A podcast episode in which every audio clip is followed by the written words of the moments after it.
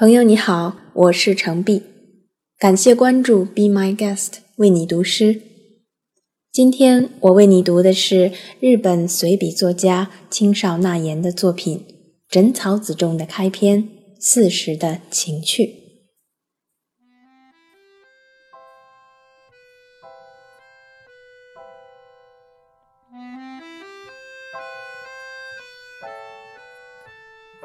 春天是破晓的时候最好，渐渐发白的山顶有点亮了起来，紫色的云彩微细的横在那里，这是很有意思的。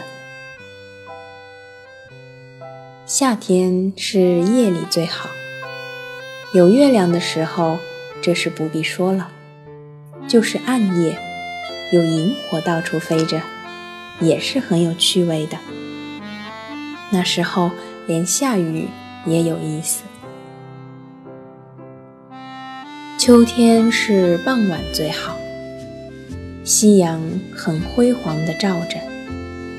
到了很接近山边的时候，乌鸦都要归巢去了，便三只一起、四只或者两只一起的飞着，这也是很有意思的。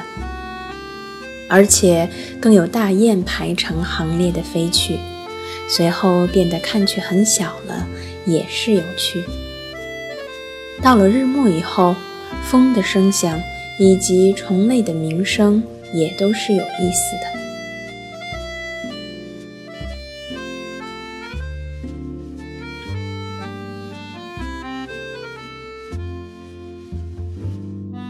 冬天是早晨最好。